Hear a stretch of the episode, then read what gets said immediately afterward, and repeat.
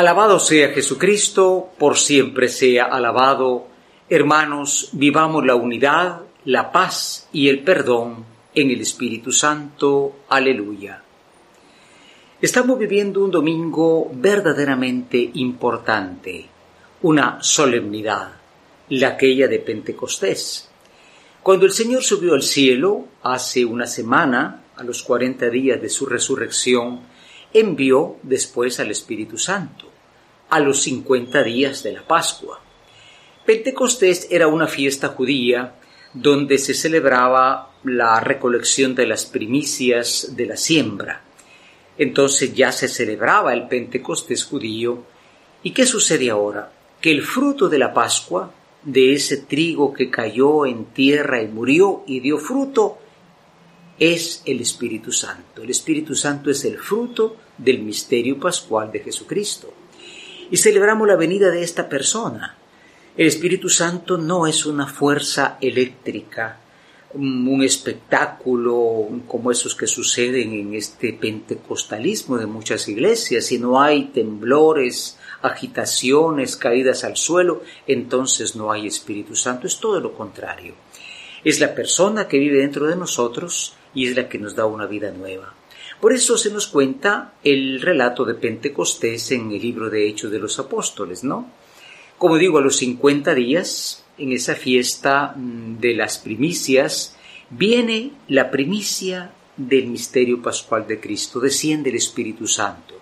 Dice que era como lenguas de fuego. No es exactamente que hayan sido esas lenguas, aunque así se representa. Lo importante es que hubo esa venida del Espíritu Santo, hermanos, y lo más importante, hay una transformación del miedo al valor de la predicación del Evangelio. Y lo que nosotros no vamos nunca a olvidar es que ahí estaba María. María ya tenía el Espíritu Santo, como le dijo el ángel Gabriel.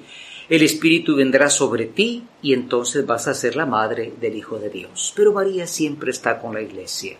Por eso eh, mañana, lunes, después de Pentecostés, celebramos, como Papa Francisco nos ha indicado, la memoria de María, Madre de la Iglesia.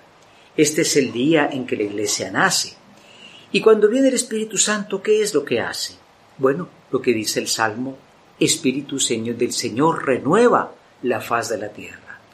Renovar no es quitar algo y poner algo nuevo, sino sanar, volver a retomar lo que está caído y darle una vida nueva. Es precisamente como alguien que se enferma recobra la salud.